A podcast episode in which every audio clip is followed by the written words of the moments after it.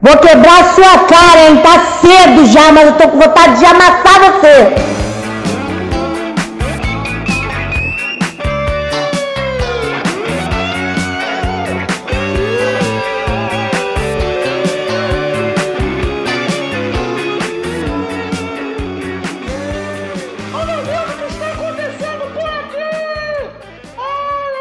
Gente, eu acabo de ter a notícia que o Brasil está duplamente indicado ao Festival de Annecy, a cane da animação internacional.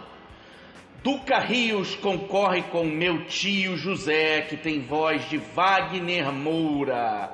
E ao lado dele, justificando a musiquinha que vocês acabam de ouvir, está César Cabral com seu Bob Cuspe. Nós não gostamos de gente. Um filme que poderia ser escrito pelo nosso fantástico George Paiva Ramos, que, para começar este nosso sexto, foi anunciado de estar abduzido nas sondas que foram para Marte. Mais notícias saberemos já já porque este sextou vai ser um sextou de animação. Este sextou vai ser um sextou de animação. Ai, ai, ai. Vamos embora. Bom, já que começamos falando do festival número 1 um de animação do planeta, vamos começar o programa reclamando é panelaço. Cadê o Animamundi? Cadê Animamundi? Cadê o Anima Mundi? Galera, o maior festival de cinema das Américas está em suspenso. 2019 foi a última edição que foi feito graças ao apoio de um crowdfunding que mobilizou as classes de animadas do Brasil e do mundo para que esse evento pudesse acontecer. Só que ele está de portas fechadas, para tristeza é, de todo mundo que cresceu sendo formado pelo trabalho é, meticuloso da Léa Zaguri, Aida Queiroz, Marcos Magalhães e César Coelho de juntar o melhor da animação mundial. Mas a gente tem que torcer para o festival voltar em tempos menos tensos, mas saber fazer uma triagem do que está por aí. Essa galera está produzindo, está criando coisas. O César agora está investindo direto em roteiro. Essa turma toda fez uma super história em formação e sempre lutou para que chegasse no Brasil notícias, por exemplo, de Annecy e de outros eventos. Eventos esses como o Estação Virtual, que está rolando agora, está entrando na quarta semana de enorme sucesso. O festival que, que foi promovido pela galera do Grupo Estação, lá em Botafogo, juntando 180 produções de diversos estados do Brasil, incluindo animação.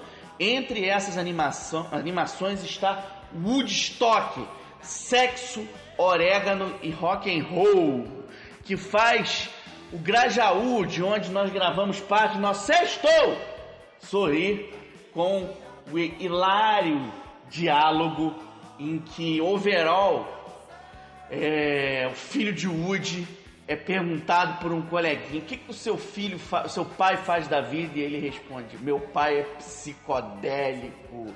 E o amiguinho pergunta o que, que é isso e ele diz: ah, ele é um técnico de computadores da mais alta gera, mais nova geração.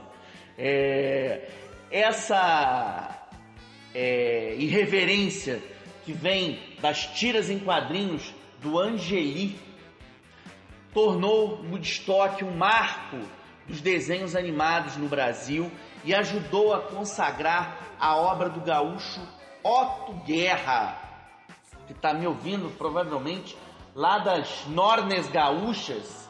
É, o Otto criou na Otto Desenhos uma fábrica de invenção e reverência, da qual saiu coisa nova, como por exemplo Subsolo, que é um curta dirigido pela Érica Maradoni por ele.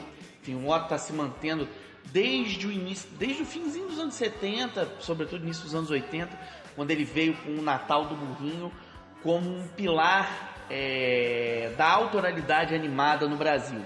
Gente, é o seguinte, é, o Brasil pena para poder fazer uma indústria animada, pena para poder fazer longas de animação, mas produz curtas e séries a granel. Quando eu digo pena, eu estou me referindo, obviamente, às dificuldades econômicas é, que o Brasil encontra, enfim, para poder manter um, um processo minimamente industrial. Lembrando-se que a história da, da animação brasileira começa em 1917 com o Kaiser, do Álvaro Marins, um filme que tem uma história muito louca, porque fotogramas desse filme foram cortados e espalhados pelo país afora.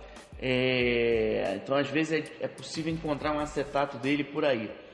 É, mesmo assim, você tem algumas heroínas e alguns heróis que mantêm a animação viva, como o caso do Otto. O Woodstock foi um empenho de anos. Eu me lembro de uma capa do jornal Globo de 2004 que era A Erva Acabou, escrita pela Bianca Kleinpon, uma grande jornalista de cultura que hoje está na TV Globo, é, falando das dificuldades que o Otto teve quando acabou o dinheiro para fazer essa animação que tem a Rita Lee no seu elenco de vozes, num trabalho memorável como a Rebordosa. O filme é de 2006, ele teve uma exibição no Cine PR, consagradora.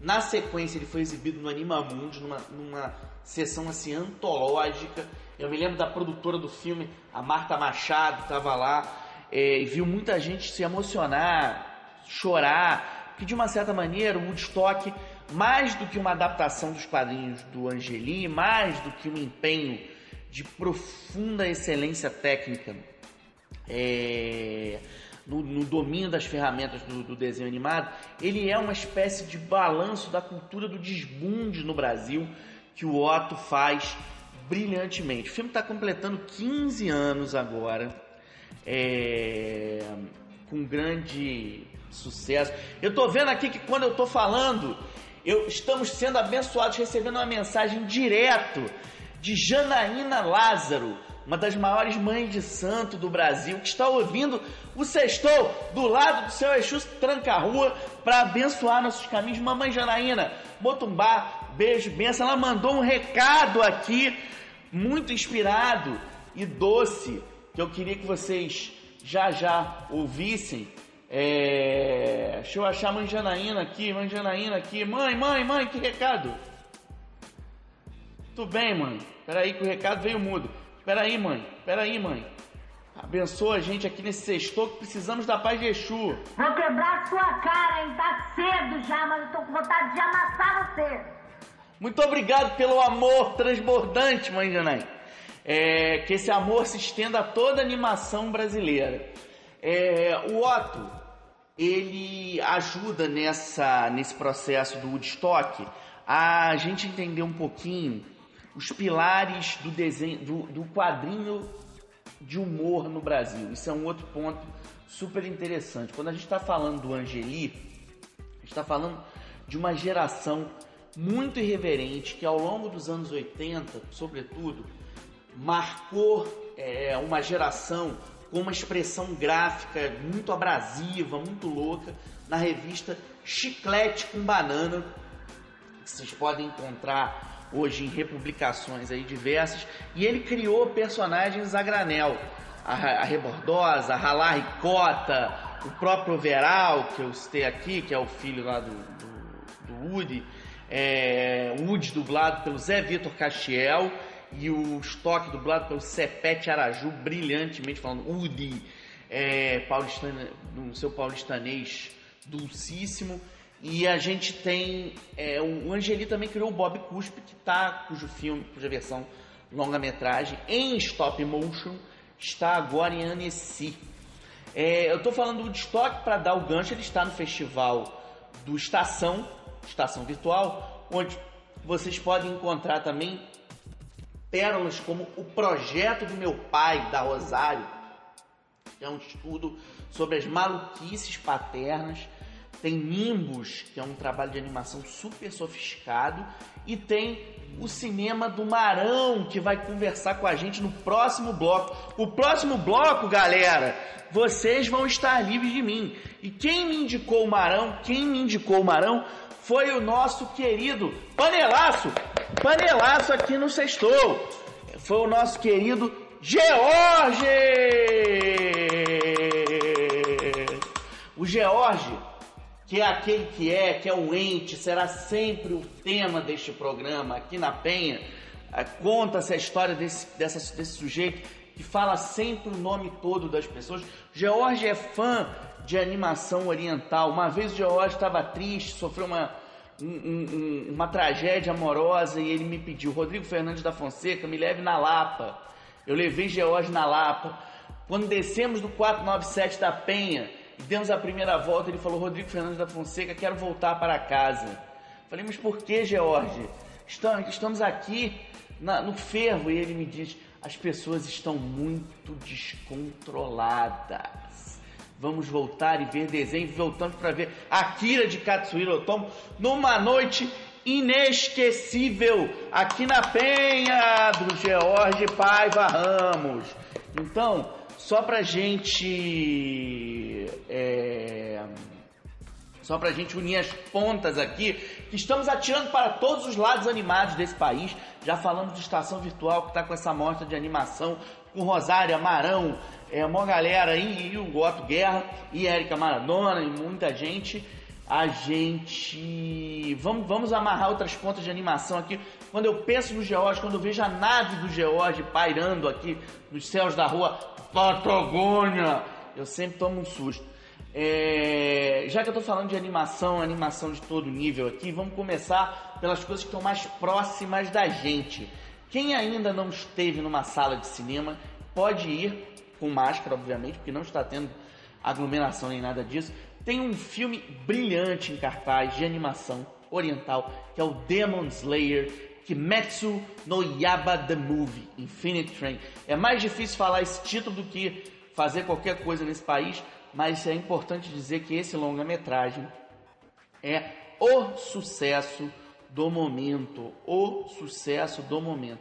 Porque é uma animação oriental que está tendo um, apor, um aporte mundial, é, em parte porque a franquia Demon Slayer é um sucesso como mangá. O mangá é o nome dos quadrinhos no Japão, né, de um tipo de quadrinho de linha mensal geralmente em preto e branco. O filme foi lançado a partir do Japão, claro, no finalzinho do ano passado e até agora ele já faturou 439 milhões. É a bilheteria do momento. Então, assim, fiquem ligados é, que é uma história de um grupo de caçadores de demônios e tem uma entidade com eles que vai ter uma briga, já que eu falei de nosso, meu querido Exu aqui, Salaroia, sexta-feira, sextou! É, ele tem uma luta com um dos demônios específicos aqui nesse longa-metragem, que se tornou um, tá se tornando assim uma, uma febre internacional.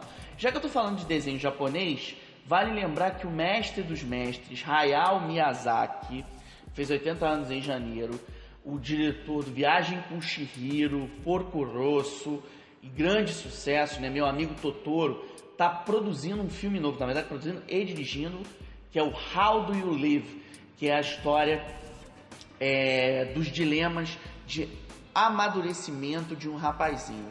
Semana que vem, no dia 3, vai ser anunciado a leva nova do Festival de Cannes, da sua 74ª edição, que vai ter o Spike Lee como presidente do júri. E tudo indica que o Hayao Miyazaki poderá concorrer à Palma de Ouro. Ele tem um urso dourado de Berlim e tem um Oscar.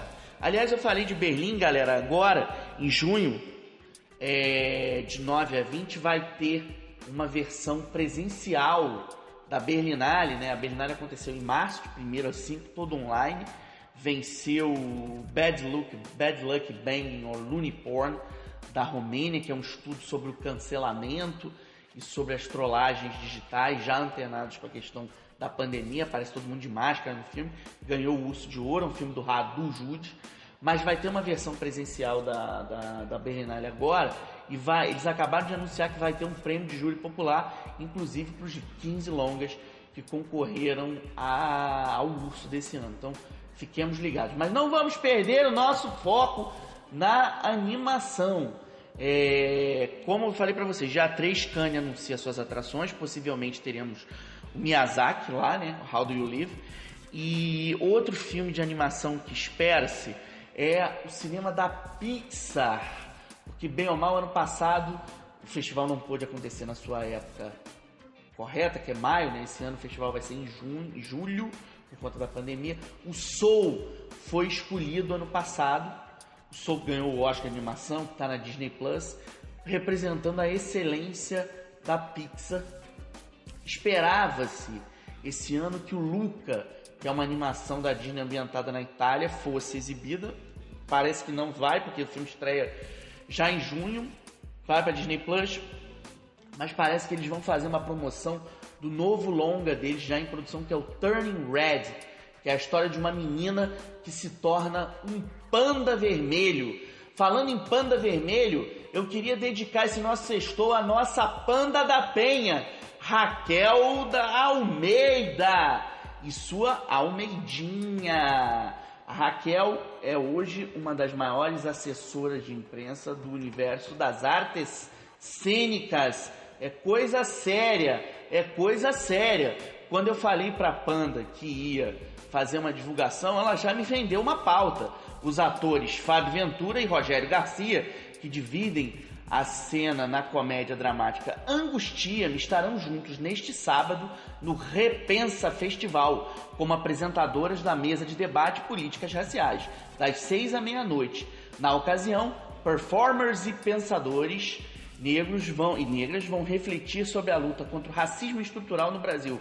Papo super sério e necessário, hein, galera? O evento, dedicado à diversidade e inclusão, estreia sua primeira edição online com retiradas ingressos pelo Simpla no http dois pontos barra barra www.simpla.com.br barra repensa hífen festival hífen assexualidade hífen de hoje hífen de hífen hoje é, barra, eu não sei dizer isso, 1225 806. Se você conseguiu anotar esse endereço, jogue no bicho que você vai ganhar. Mas veja a pauta da Panda. Desde o mês passado, essa dupla está no elenco da comédia dramática Angustia-me, com texto da patroa Júlia Spadatini, foi minha chefe, minha chefe, lá no Segunda Chamada da TV Globo.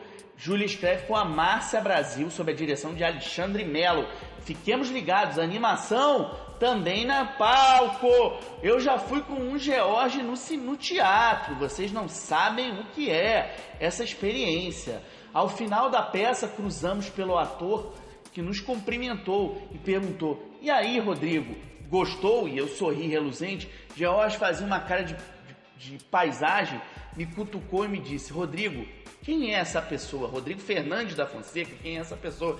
Eu falei, George, a pessoa você acabou de ver no palco, mas o George é aquele que é o escolhido. Galera, só pra gente seguir aqui é, com as animações, já falei dos 15 anos de Woodstock, já falei de Demon Slayer que está nos cinemas. Só pra gente continuar de Anessia aqui, é, a Nessi vai acontecer a sua edição número 60, de 14 a 19. Eu falei dos dois longas brasileiros. Bob Cuspe, Nós Não Gostamos de Gente, do César Cabral. E Meu Tio José, de Duca Rios, que já foi assegurado aí pela Fênix, da, da Priscila Miranda. É, então, isso é Priscila Rosário. É, Miranda, que é uma das maiores distribuidoras hoje do país, independente, né? Mas tem muita coisa legal nesse festival de Annecy, que é a cane do setor. Como o filme dinamarquês Fuga, Flee, do Jonas Poer Amundsen, que abriu É Tudo Verdade em abril.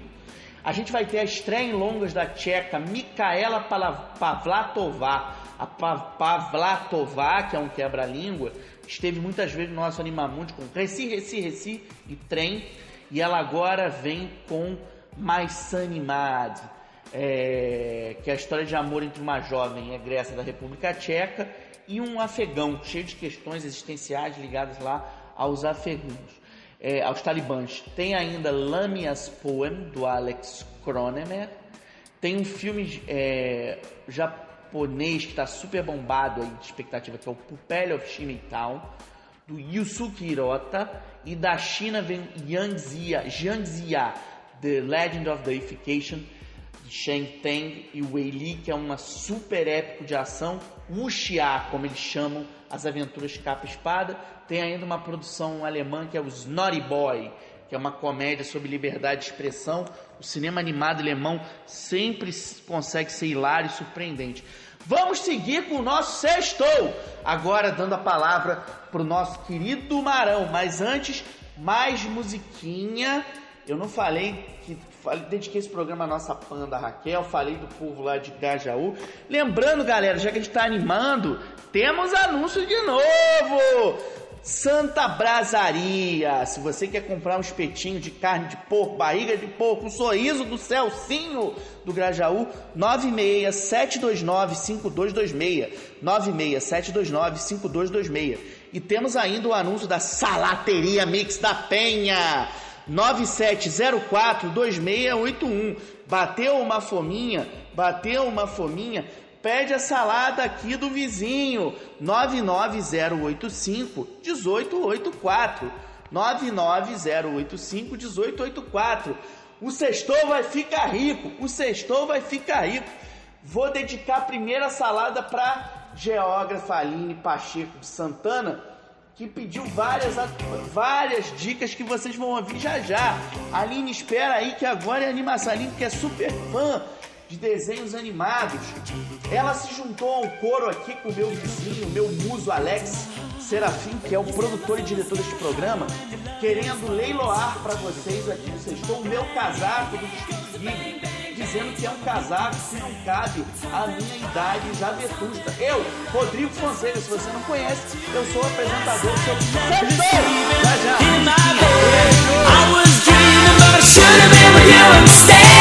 Wake me up! you go Don't leave me hanging on like a yo-yo.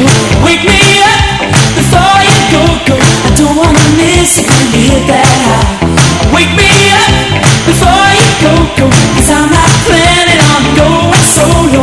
Wake me up. before you go, go Take me dancing tonight. Bloco aqui, o nosso sextou, vai ser dedicado ao Marcelo Marão cineasta egresso de Nilópolis que se destacou nas curtas metragens a partir de As Cebolas São Azuis.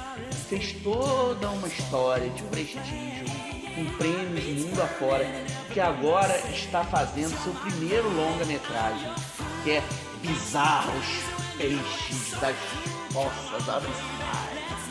Esse longa originalmente tinha um nome assim mais vendável, mais pudico, que era Minha Bunda é um Gorila.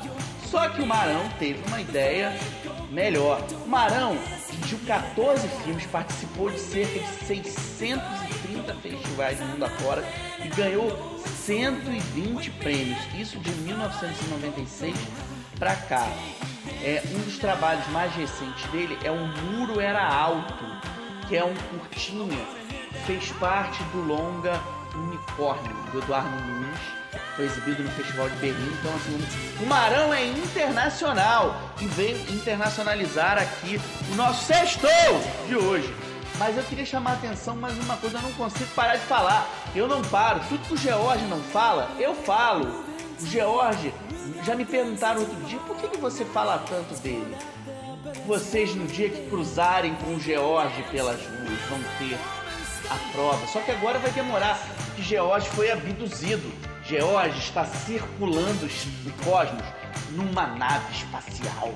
É, mas antes de ir, ele assistiu a série Yazuki, que está agora na Netflix, que eu recomendo para vocês, que é um projeto criado pelo, Lisan Thomas Lysian, como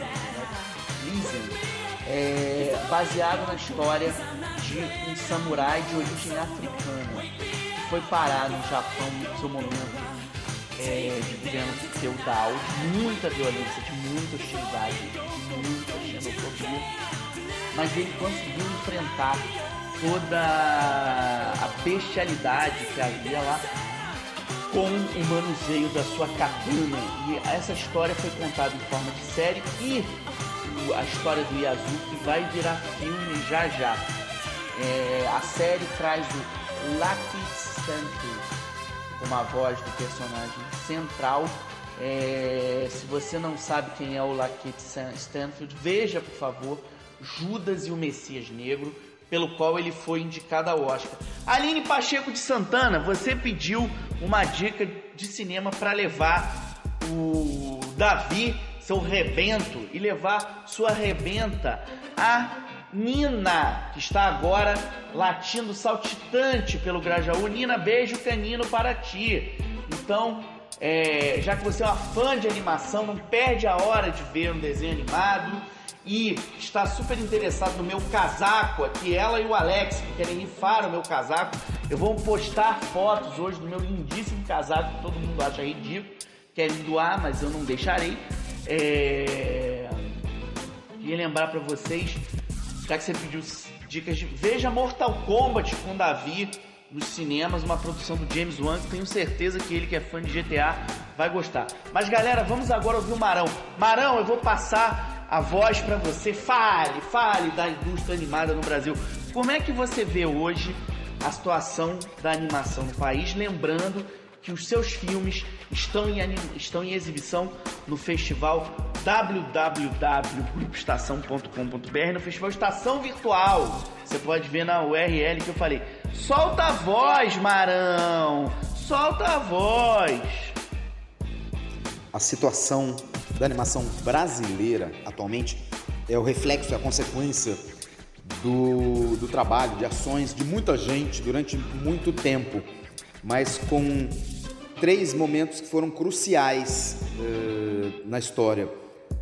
O curso, uh, uh, o convênio da, da, do National Film Board do Canadá com o Brasil, que resultou nesse curso que aconteceu no, no Centro Técnico Audiovisual, CTAV, e na estruturação do, do, do núcleo de animação ali, juntando muita gente do Brasil inteiro, a, dos anos 80, a criação o, o, o, do festival Animamundi, Festival Internacional de Animação Animamundi, nos anos 90, e a fundação da ABCA, Associação Brasileira de Cinema de Animação, no início dos anos 2000, juntando pela primeira vez eh, coletivamente os profissionais do Brasil inteiro. Apesar da animação brasileira existir há mais de um século, o primeiro filme de animação é de 1917, as grandes mudanças, a, a, a grande evolução que, que aconteceu uh, em progressão geométrica foi nos últimos 15 anos de maneira desproporcional com qualquer outra faceta do, do audiovisual nacional. Há 15 anos existiam pouco mais de duas dúzias de longas de animação eh, eh, até então. Praticamente não existia nenhuma série de animação brasileira na televisão, fora algumas tímidas iniciativas e, e, e, muito pontuais e limitadas. E, basicamente a produção era focada em publicidade e alguns, alguns trabalhos eventuais de, de, de curtas-metragens que eram avulsos, que eram, que eram bem pontuais também. Não existia nenhum tipo de formação acadêmica, nenhum tipo de educação mais formal na área.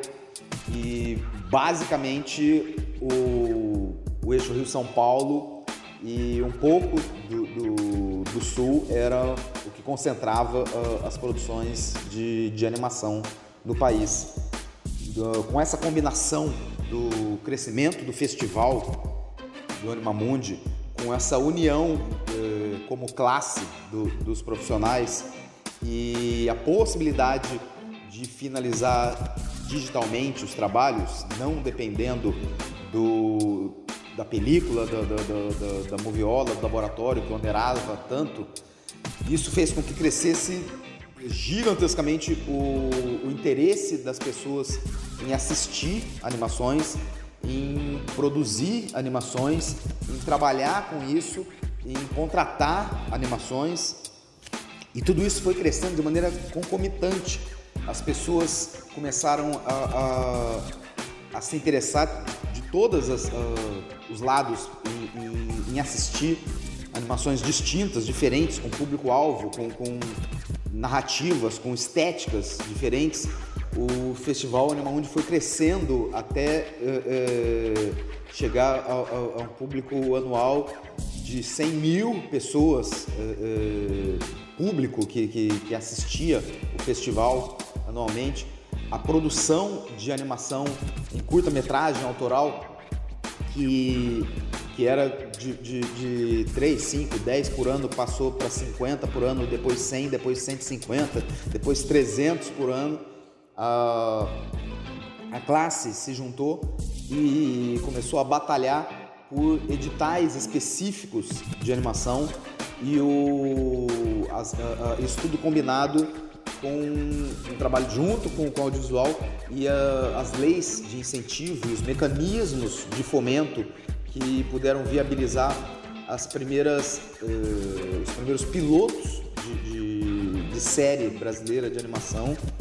O, o, a diferença, a mudança é tão grande que comparando com 15 anos atrás, que é, que é um passado relativamente bem recente, onde só existiu uh, uh, 25 longas prontos, tendo sido feitos na história até então.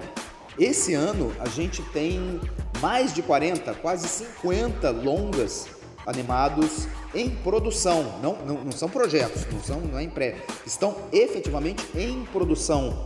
Pela primeira vez, todas as regiões do, do Brasil tem profissionais e tem estúdios e, e produtoras de, de animação. Todos os estados do Brasil têm profissionais que, que trabalham nessa área.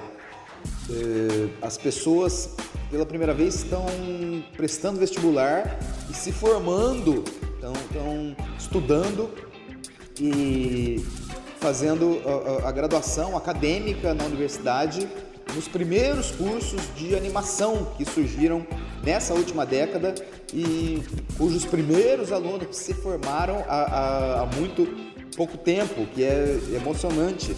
Se não existia praticamente nenhuma série na TV há 15 anos, hoje no ar, no ar, não, não que existam, né, não, não é o número de séries que existem nem, nem que estão prontos, mas estão eh, atualmente no ar são também mais de 50, mais de 50 séries animadas brasileiras de múltiplas técnicas eh, são exibidas na, na televisão. Em quase 60 anos de existência, o Festival de Annecy, na França, que é o mais importante festival de animação da Terra, do mundo, nunca tinha selecionado um longa brasileiro animado. E ele, eles selecionaram pela primeira vez a história de Amor e Fúria do, do, do Bolognese e o, o, longa de animação brasileiro ganhou o prêmio principal. No ano seguinte, eles foi a segunda vez que um longa de animação brasileiro foi selecionado para Nessi e ganhou de novo o, o, festival, que foi o Menino, Menino e o Mundo do Ale Abreu e conseguiu outra é, é, vitória é, sem paralelo, que foi a indicação ao Oscar de, de, de longa de animação.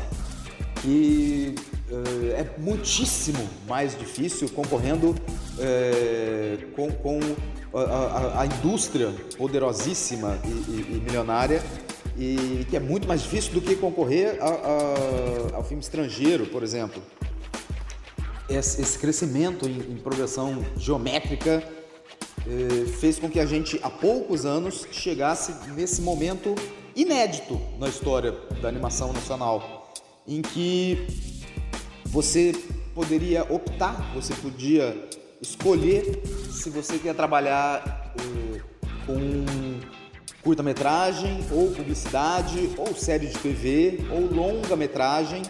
Eh, pela primeira vez era possível crescer profissionalmente, artisticamente, pecuniariamente, sem ter que sair do país, eh, você podia escolher eh, trabalhar com 2D, 3D, computação gráfica, stop motion, animação de recortes, animação vetorial, animação tradicional. Pela primeira vez era possível continuar, seguir uma carreira nessa área sem precisar é, é, sair do, do, do, seu município, do seu estado, sem precisar ir para as capitais, sem precisar é, é migrar para outros lugares.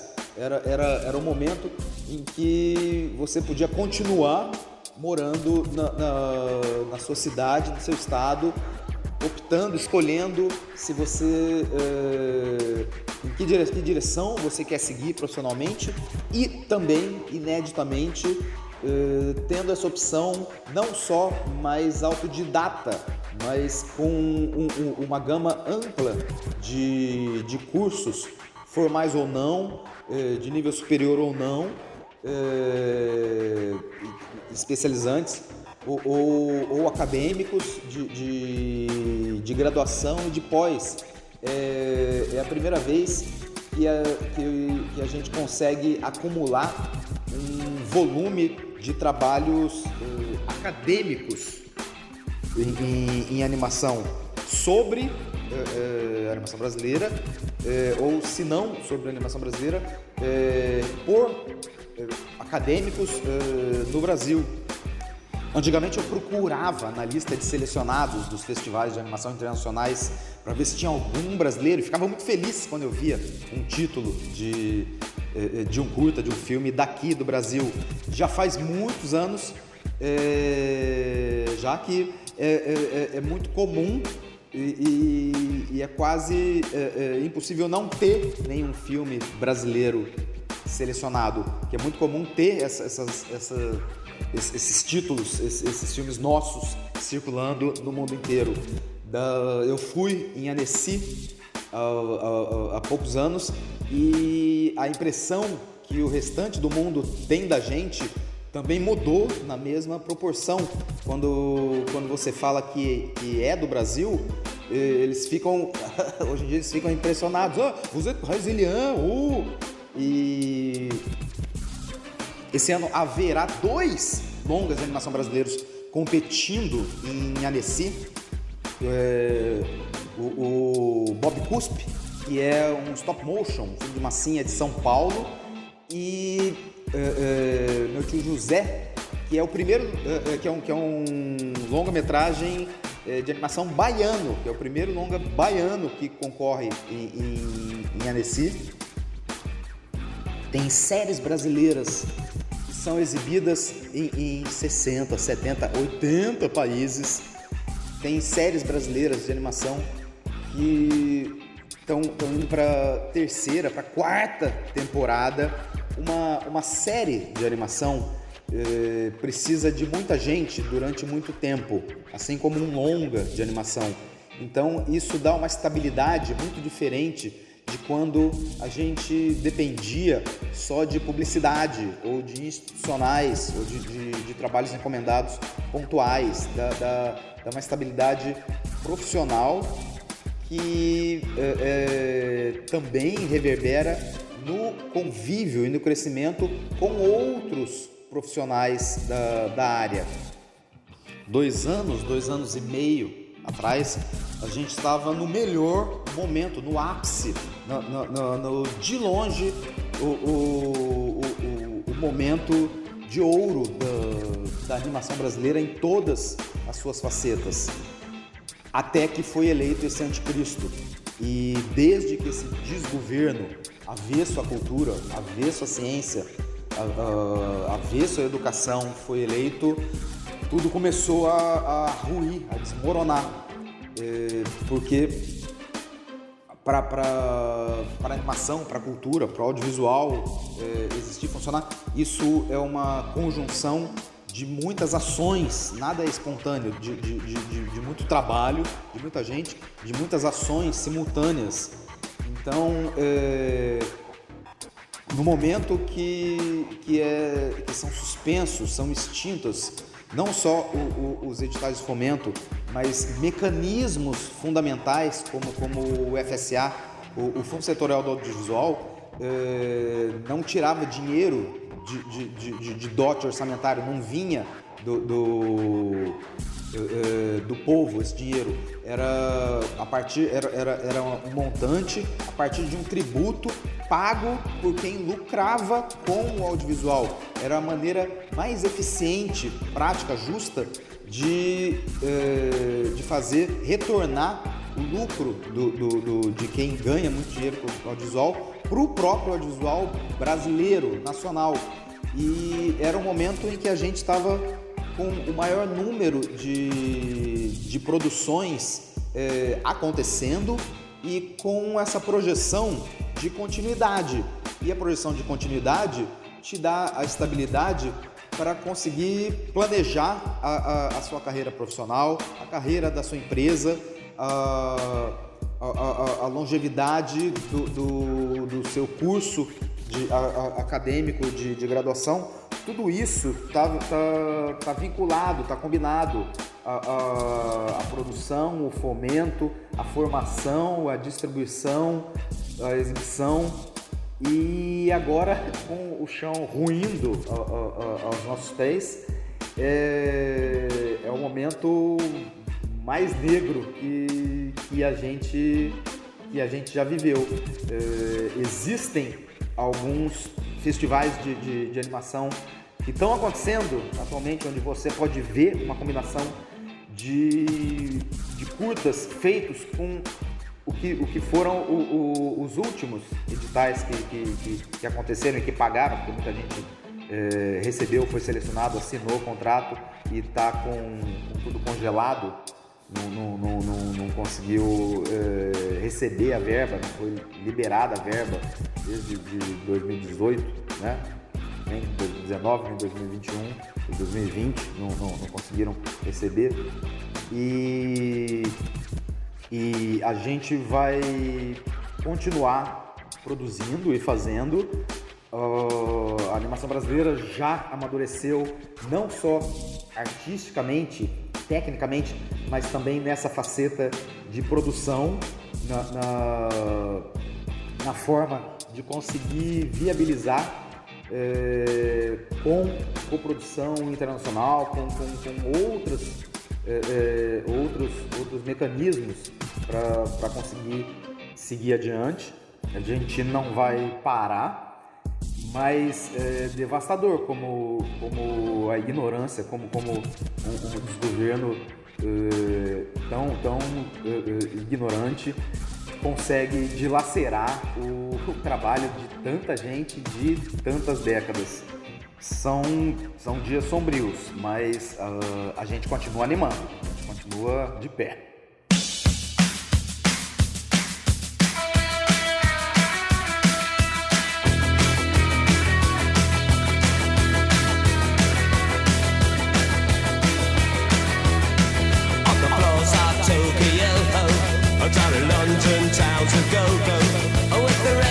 And the mirror's reflection, I'm a dancing with myself.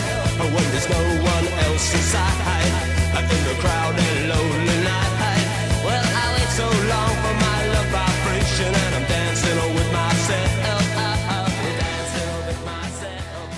Galera, semana que vem tem é coisa estreando no streaming, mas eu já deixo aqui como dica obrigatória Dom, do Breno Silveira, o realizador lá de Dois Filhos de Francisco, que parou o país contando a história de Zezé de Camargo, Luciano, seu pai, conta agora outra história de paternidade, contando a história de Pedro Dom, o bandido gato, um jovem que invadia casas para rapinar, usando a sua beleza como uma maneira de ludibriar porteiros, guardas, polícias, afim. Os homens, ele enganava, os homens estão chegando. Ele enganava os homens. É, pulando essa série é um degrau a mais, eu acho que na busca estética de um jovem que está fazendo toda a diferença hoje na interpretação no Brasil, que é o Gabriel Leone. O Gabriel tem um histórico muito bem sucedido na televisão é um ator bem jovem, é, que protagonizou um, um filme brasileiro que fez muito sucesso na sua exibição no Festival de Miami, que é o Eduardo e Mônica. O Gabriel tem 27 anos, carioca, e ele vem criando, o Gabriel Leone Coutinho Miranda Frota, vem criando uma, uma forma de interpretar muito particular, muito singular, em que ele se apega de uma maneira muito criativa ao silêncio. É curioso quando a gente está pensando em Amazon, né, Amazon Prime, que é o, o, o vitrine dessa série, é, a gente está falando do lugar da palavra. O streaming é um espaço da palavra muito forte, como eram as narrativas televisivas. Deixa eu dar uma reflexão aqui com vocês.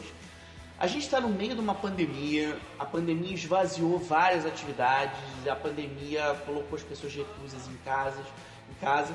E nesse momento aconteceu uma coisa muito curiosa, que as narrativas elas se voltaram cada vez mais para a palavra mais ou menos como era na gênese das narrativas em volta da fogueira, onde, as, onde a partir da palavra as pessoas contavam as suas vivências e as suas invenções e as suas imaginações. Então, cada vez mais a palavra passou a ser valorizada.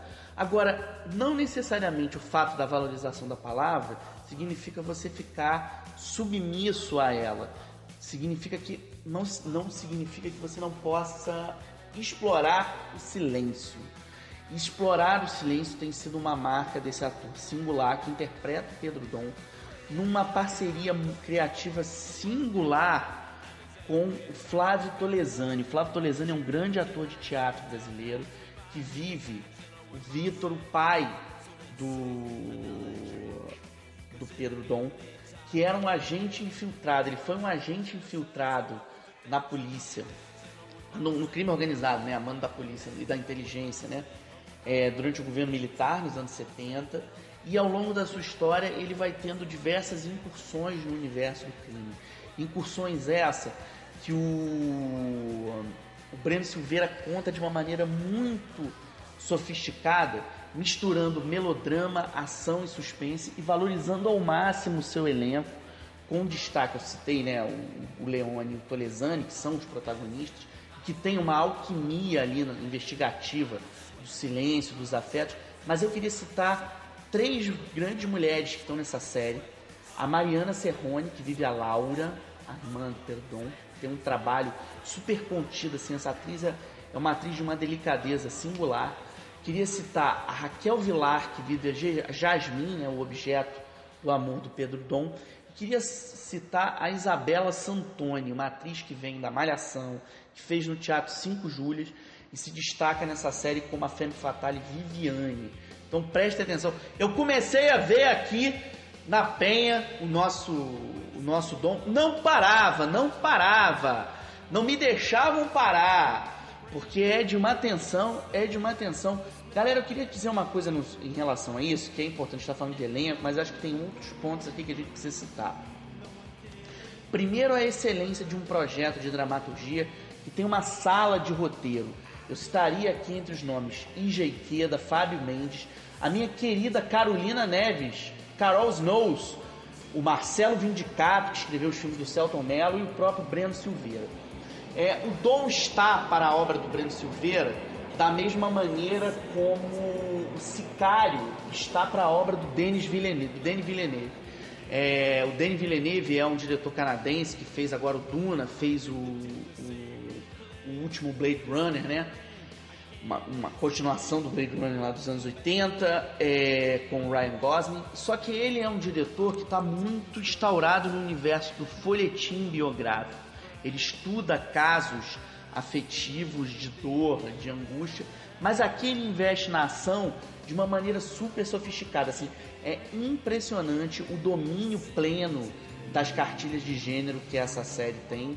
E eu acho que a fotografia do Adrian Tegido, em parceria com Léo Rezende Ferreira, dão todo um, uma, um, um, um suporte plástico para essa narrativa, que é uma narrativa de evolução na carreira do Breno é, projeto aí produzido pela Ramona Baker, Renata Brandão, dentro da conspiração para o mundo via Amazon Prime. Vai estar tá traduzido em 30 línguas, até Tamil vai ouvir falar. e silenciar o nosso querido Gabriel Leone. Gabriel, não vejo a hora de você estar na telona com Eduardo e Mônica ao lado da Alice Braga. Eu estive na filmagem desse longa-metragem que é tocante, é, rodado em Brasília, em cima das canções do Renato Russo. É um trabalho de, de, de muito delicado, não só de composição assim de afetos, né? mas de composição de, de, um painel de época. O trabalho do Renê Sampaio, que fez o Faroeste Caboclo. É muito, muito bem construído, com fotografia do Gustavo Radba aí. Então já já a gente vê uma produção da Bianca De Filippo. O cinema brasileiro vive, galera, vive. Só seguindo aqui uma coisa, já que a gente está falando de coisas boas aqui de América do Sul, do nosso Brasil, eu queria citar um filme argentino que está em cartaz, antes mesmo da dica, o filme da Sabrina Blanco, que é A Barqueira, La Boteira, que é um estudo de juventude, já que esse é o tema do Eduardo e Mônica. Fiquem ligados, sobretudo pelo trabalho da Nicole Rivadeiro. É a história de uma adolescente que vive com um pai é, numa região fluvial da Argentina e ela, o sonho dela é se tornar, ter, tomar conta do barco da sua família, que o pai meio deixa Deus dará, envolvido sempre em carraspanas aí. Então fiquem ligados. Galera, tem muita coisa para ver, mas vamos seguir mais um, uns toques aqui para vocês. Eu falei de Cannes no início do programa, né? Semana que vem, dia 3, a gente vai conhecer o que, que vai concorrer no festival que vai ser aberto pelo Anete do Leo Carrax. Vai ter o Benedetta do Paul Verhoeven. Tá todo mundo esperando que a viagem de Pedro da Laís Bodans que vai para lá. É, na quinzena dos realizadores de Cannes, Cannes começa no dia 6 de julho, vai até dia 17, e no dia 7 vai ter uma cerimônia de premiação do Frederick Wiseman, um dos maiores documentaristas em atividade no planeta, 91 anos. É, ele, ano passado, conquistou todos os elogios e prêmios com City Hall, que foi eleito pela Caia do Cinema o filme de 2020. Ele é um cineasta conhecido por é, retratar instituições, como ele já fez com La Dance, com Crazy Horse, Ballet Crazy Horse, é, sempre observando, ele não gosta do termo observação, do termo fly on the wall, né? Que é usado por um documentarista que fica parado observando tudo sem interferir, mas é um pouco o processo que ele faz, buscando sempre é, uma imagem que seja o inusitado que pode aparecer de uma circunstância aparentemente banal do dia a dia. Os filmes de, esse City Hall é um filme que dura horas, mas a gente aguenta felizão é, o que está acontecendo ali diante dos nossos olhos, que ele sempre busca um, um, nessa observação, nesse recorte real, algo de inusitado. É, ele tem cult na sua carreira como Near Death, que foi prêmio da crítica em Berlim em 1990, e o Ex Libris, The New York Public Library, como eu disse para vocês. É, ele fala muito de instituições. O primeiro trabalho dele sobre um centro de detenção em Massachusetts é o Titiput Follies, de 1967. Uma frase aqui do marcante dele, que é sempre produzido pela mulher, a Zipporah, que é o nome da produtora dele, inclusive. Sempre pode haver algo de interessante em uma imagem meu trabalho é escolher que imagem melhor traduz esse possível interesse e saber onde usá-la, com respeito ao material que filmo. No fundo, meus filmes sempre são pesquisas. O City Hall é uma narrativa construída com um olhar atento para Boston natal do cineasta.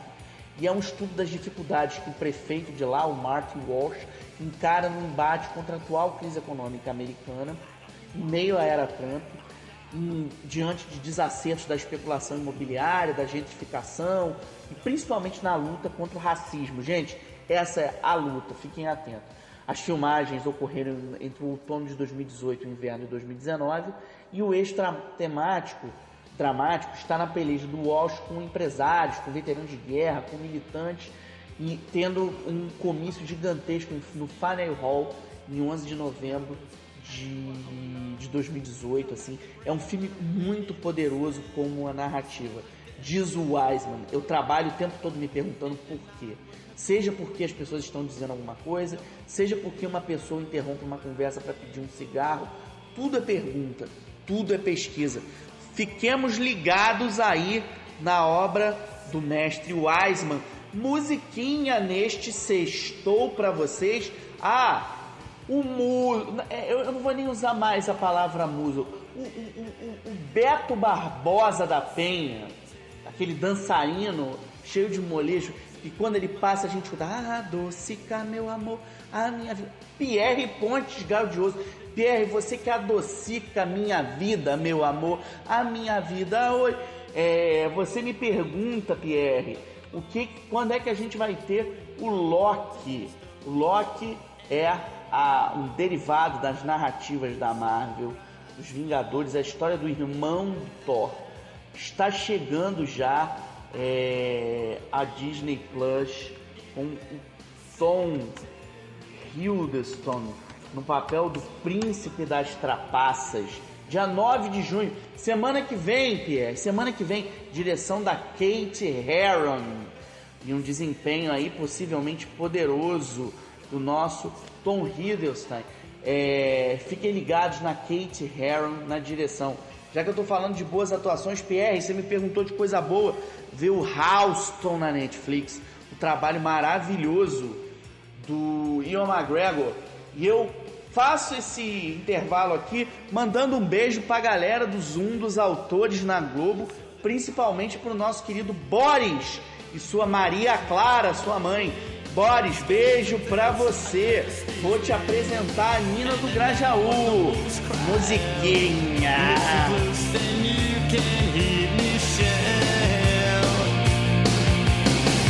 don't wanna be buried in a big cemetery.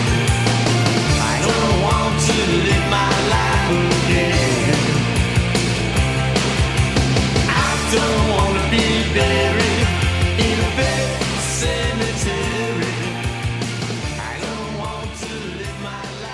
Galera, quem gosta de gibi não pode perder o trabalho da editora 85 que publicou Diabolique.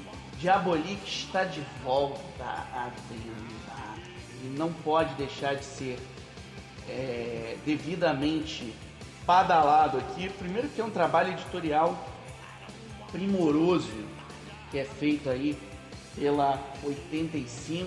É uma edição de bolso pequenininho desse mega ultra ladrão é, e assassino, um personagem que é um best-seller na, Fran na, na, na, Europa toda, nasceu na Itália, criado pelas irmãs milanesas Angela e Luciana Giussani. E vai ter um filme baseado em Diabolique, dirigido pelos irmãos Manetti, Antônio e Marco Manetti, e protagonizado pelo Luca Marinelli, do Martin Eden. Ganhou o prêmio de melhor ator em Veneza. O Diabolique conta as histórias desse mega assassino é, mega ladrão, sempre disfarçado com uma, um uniforme aí, meio de ninja, que usa todas as suas peripécias é, para conseguir é, se dar bem na vida. O filme dos irmãos, só, só, só para vocês ficarem ligados aqui, os filmes, o filme dos irmãos Marnetti está previsto para estrear em Roma só em 16 de dezembro, mas o trailer já está bombando aí. Vale lembrar que teve uma versão do quadrinho em 1968, dirigido pelo Mario Bava, com John Philip Law no papel principal ali. É, o longa novo acompanha uma super operação do desse ladrão e assassino vivi, vivido é, criado pelas Giussani, né? É, dentro da, de uma cidade fictícia que é a Clairville, que é inspirada em Genebra. E, e lá os gibis deles são vendidos até em mercados. É, meu primo Kim, que está em Genebra, está me ouvindo aí no sextor, já comprou Diabolique para mim lá. É, lembrando que as figuras, as feições do, do Diabolique são inspiradas no dos maiores canastrões de Hollywood, que é o Robert Taylor do Covades. É, e o, O Diabolik sempre conta com uma parceira, que é a amante dele, que é a Eva Kant, como sua, a, sua auxiliar. E ela vai ter maior protagonismo, vai voltar empoderada no novo longa aí, vivida pela Miriam Leone. Os Leones estão no máximo. Tem Sérgio Leone, era uma vez na América, no Belas Artes à la carte. Galera, deem uma olhada nesse streaming, que é o, Bela, o Belas Artes à la carte. É, só para vocês ficarem ligados, tem o Michael, o último Michael Timino, o último longa do Timino, um filme de 1996, que é o Na Trilha do Sol, Sun Chaser, com Woody Harrison lá. É, o Belas Artes nasceu como uma espécie de locadora digital, virou um super streaming. É, aliás, deixa eu até dar uma dica aqui para vocês. Vai ter um bate-papo sobre Hitchcock lá semana que vem. É, dia, na terça-feira, dia 1 às 6 horas. Vai ser um papo com o cineasta e produtor André Sturne, que é o curador do Belas Artes, né? E o jornalista, roteirista e, sobretudo, escritor Massao Aquino, que lançou o livro, o livro brasileiro de 2021 até agora, que é o baixo esplendor da Companhia das Letras. Não deixem de ler uma trama policial que os irmãos, os irmãos Coen filmaria assim com a mão nas costas. Os assinantes do Alacarte podem conferir o aclamado Suspeita, que completa 80 anos agora em 2021 e acaba de chegar ao streaming né, pelo canal deles. É, já que a gente está falando de Hitchcock, é um Hitchcock poderoso. É, uma herdeira tímida, Joan Fontaine, se casa com um homem charmoso, Cary Grant, e logo começa a suspeitar que ele está planejando assassiná-la. O George também acha que muita gente está tentando assassiná-lo, mas ele não está, porque ele é um ente, ele é o devir, ele é o vir a ser. Pierre, você que é o nosso, é, a no, é, a, é, o, é, o, é o Beto Barbosa da Penha, sabe disso muito bem. É, eu já tinha te respondido lá coisas boas para ver. Fica ligado no Era. Assina, solta o dinheiro, solta, coça o bolso, Pierre. Assina o Belas Artes, assina o Belas Artes. O Pierre está me ouvindo aqui na. Provavelmente na academia, onde ele faz malhação distanciado, usando máscara, ao lado de um grande querido amigo dele, que é o Murchinho. O Murchinho de Piabetá. Murchinho de Piabetá, um grande abraço para você. Você continue aí nos, nos, nos iluminar com a sua sabedoria. Dia 10 de junho nos cinemas, a gente sempre tem que falar do que está no cinema. Tá estreando Aquamovie, novo filme do Lírio Ferreira, e é um desdobramento do Árido Movie de 2005, que fez uma, uma carreira memorável no, no Festival do Rio, no Cine PE. Enfim, ele agora está de volta. O Aquamovie está, é uma espécie de continuação né, dele, quase um díptico, na verdade, que ele continua de onde é. A trama está centrada na relação entre uma mãe, uma documentarista que é a Duda, vivida pela Alessandra Negrini, e seu filho adolescente, Cícero, interpretado pelo Antônio Haddad. Cícero encontra seu pai, Jonas, um personagem vivido pelo Guilherme Veiga lá no Ar do Mundo, morto no banheiro de casa, vitimado por um infarto fulminante. Duda está na floresta amazônica realizando um documentário sobre a demarcação das terras indígenas diante dessa perda, eles, ela precisa se reconectar com o filho numa viagem de carro aí pelo interior de Pernambuco, né, onde o personagem do Guilherme Weber nasceu. Então é uma aventura existencialista de pesquisa Brasil afora com a marca quase psicodélica do nosso querido Colírio, Delírio, Lírio Ferreira, Lírio Boy, um dos cineastas que marcaram época aí com Baile Perfumado. A obra dele tá no Estação Virtual. Galera, fiquem ligados nessa amostra que eu abri aqui o nosso Sextou falando dela. Ainda no cinema, queria destacar Amor, Casamento e Outros Desastres, dirigido pelo Dennis Dugan, de Zoan, agente bom de corte, campeão de bilheteria aí, dirigindo os filmes do Adam Sandler, pilotando agora uma história de amor entre a Diane Keaton e o Jeremy Irons, nosso Jeremias Ferros. O que, que a gente vê no streaming? O que, que a gente vê no streaming? O Alex Serafim, que está querendo jogar o meu casaco dos estúdios Ghibli, meu fantástico casaco do Totoro fora. Tá me perguntando o que, que tem para ver no streaming. No Globoplay tem Ela, do Spike Jonze, que faz todo mundo chorar e suspirar, com o Joaquim Fênix apaixonado por um sistema operacional cuja voz é da Scarlett Johansson e tem a série Luther com o roteiro do Neil Cross e uma atuação incrível do Idris Elba. Fiquem ligados, fiquem ligados. E ainda dentro da produção brasileira que está lá no Globoplay, eu citaria Tempos de Paz do Daniel Filho, uma, uma adaptação nova da peça Novas Diretrizes para Tempos de Paz do Bosco Brasil, com uma interpretação magnífica do Dan Stubach e do Tony Ramos. É um grande filme do Daniel Filho aí na década passada, vale super a pena. O Daniel Filho é um campeão de bilheteria que tem no currículo filmes memoráveis como O Casal, com a Sônia Braga e o José Wilker, é, O Cangaceiro Trapalhão, e Se Eu Fosse Você, que é o Marco Zero, da Nel Chanchada. Queria pedir aqui uma dica de deixar uma dica de literatura. A oficina de poesia com a professora Cíntia Barreto, poeta, professora de português, professor, coordenadora da pós-graduação em literatura infanto-juvenil da Estácio. A oficina de poesia com a Cíntia Barreto acontece nos dias 9, 16, 23 e 30 agora de junho. E vocês podem se inscrever no 21 9898 56232 professora Cíntia Barreto aí dando aula de literatura.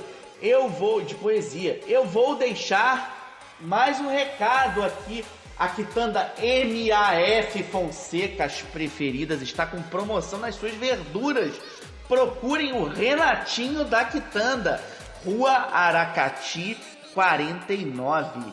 A nossa quitanda MAF Fonseca, as preferidas é, galera, estamos terminando aqui mais um sextou é, para vocês.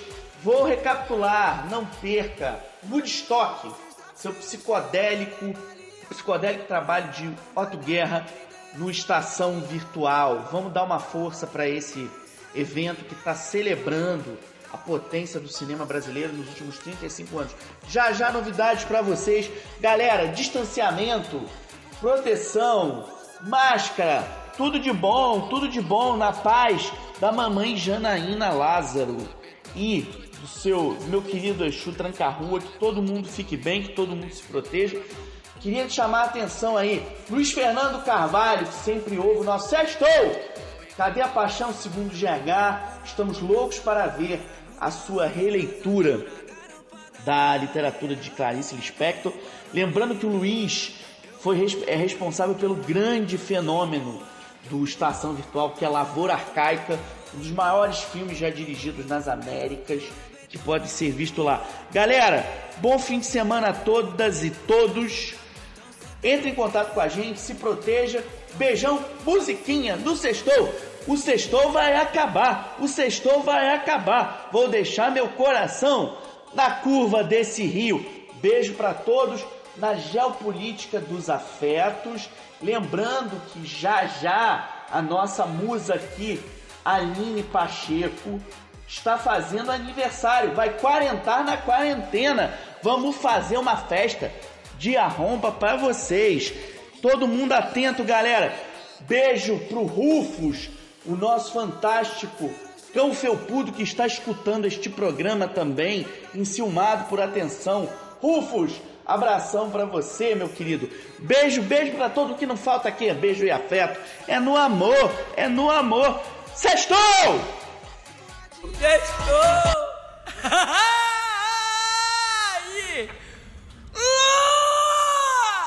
Bonitinho! Ai, às vezes também fico pensando, como eu seria se fosse filha de pessoas normais? Esses dias um colega me perguntou o que meu pai fazia da vida e o que você disse? Psicodélico? Que merda é essa, cara?